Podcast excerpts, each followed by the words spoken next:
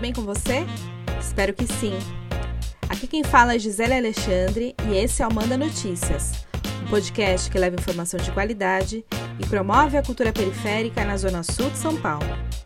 No episódio de hoje, a gente continua falando sobre a greve dos professores e profissionais da educação da rede pública municipal.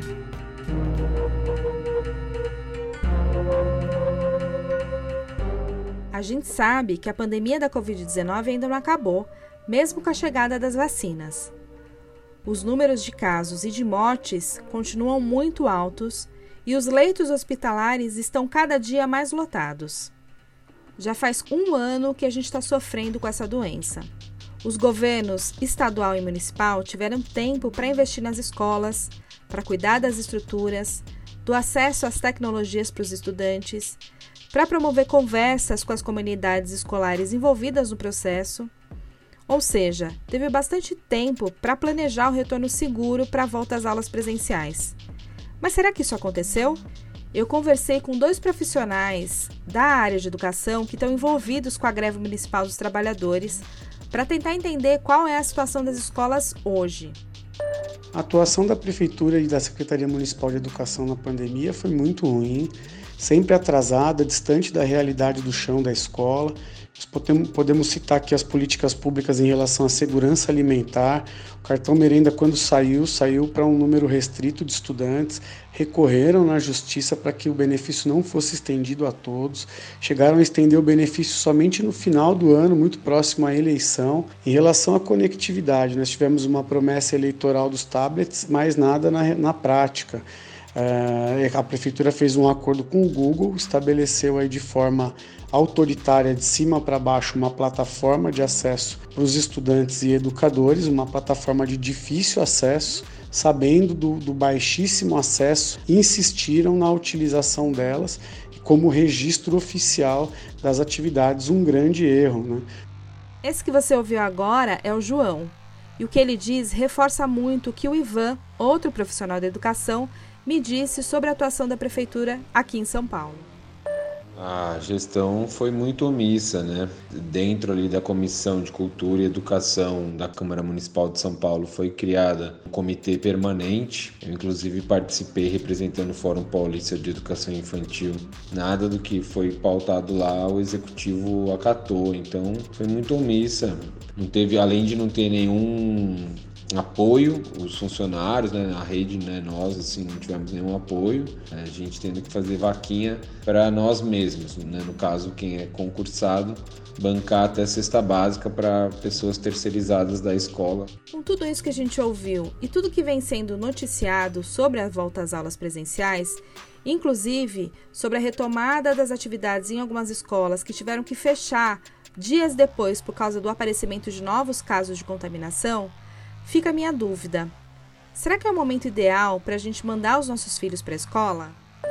Eu acho que esse não é o momento para o retorno das aulas presenciais, é, justamente pelo descontrole total e completo da pandemia, explicitado aí nos números em que a gente recebe todos os dias. Né? Além de tudo isso, a gente olha para dentro da escola, estruturas prediais sem condição alguma, né, sem que não permitem a ventilação um número ínfimo de funcionários, principalmente no que tange os funcionários da limpeza.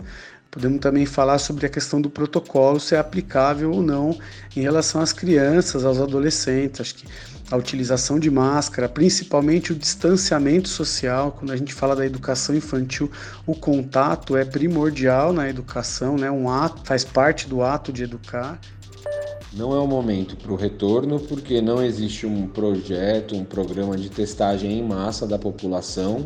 Não tem testagem e não tem vacina para a população. Então, é, o, o que estamos fazendo na prática, né, para sintetizar, é transformar as unidades escolares em campos de concentração do coronavírus e no caso a gente sabe que a gente vai estar afetando as famílias das comunidades que nós servimos, a nós mesmos né, e nossas famílias. Então não existe motivo racional para esse retorno, né? Como você acabou de ouvir, os profissionais concordam que essa não é a hora de retomar as atividades presenciais nas escolas. E é por isso que a greve se torna um instrumento muito importante para os servidores da educação municipal se manifestarem sobre o direito à vida, como me disse o Ivan a importância da greve nesse momento que ela é um meio para a organização da classe trabalhadora, né, conquistar e no caso aqui seria não perder direitos, que é o nosso principal é o direito à vida, né? Então essa é a principal importância da greve, garantir a vida de toda a população e, e mais diretamente aí da rede municipal de educação, tanto das famílias que são é, da rede como das famílias dos servidores da rede, né? E para fechar o episódio de hoje, eu perguntei para o João se ele acha que os profissionais da educação deveriam ser incluídos entre os grupos prioritários na campanha de vacinação contra a Covid-19, já que essa é uma questão que tem sido bastante comentada, não só aqui em São Paulo, como em todo o país.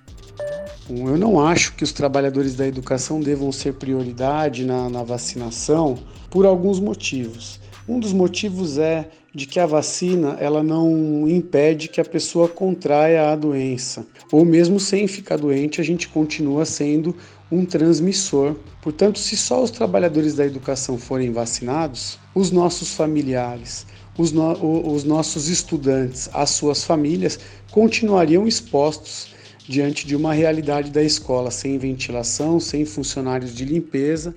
Bom, tá aí. O João acredita que a vacinação deve ser um direito garantido para toda a população. Já o Ivan acha que essa priorização deve ser estendida para outros trabalhadores de serviços essenciais e não apenas para os da educação. É, acredito que teria que ter uma prioridade, mas não só para os profissionais da educação. Tem vários serviços essenciais que não estão sendo considerados prioridade. A questão da escola em si, ela ganha um agravante por conta das pesquisas que estão sendo feitas não só no Brasil como no mundo afora. Mas levando em consideração esses estudos feitos, é, a gente não pode colocar a vacinação da comunidade escolar para um segundo plano. A questão da prioridade também está relacionada com uma questão é, da sociedade né? E, e a gente está tendo inversões de prioridades nesse momento.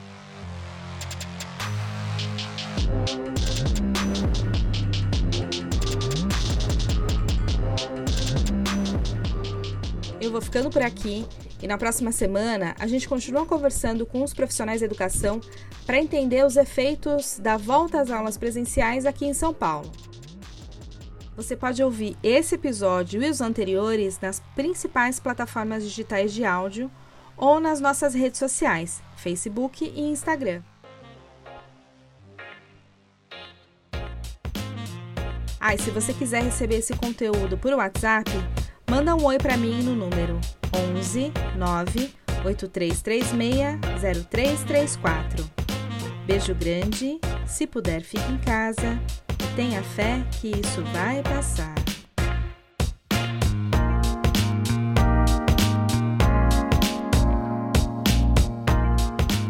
Os nomes citados neste episódio podem ter sido alterados para garantir a segurança dos entrevistados. O Manda Notícias tem produção e locução de Gisele Alexandre e a edição de áudio é de Miller Silva.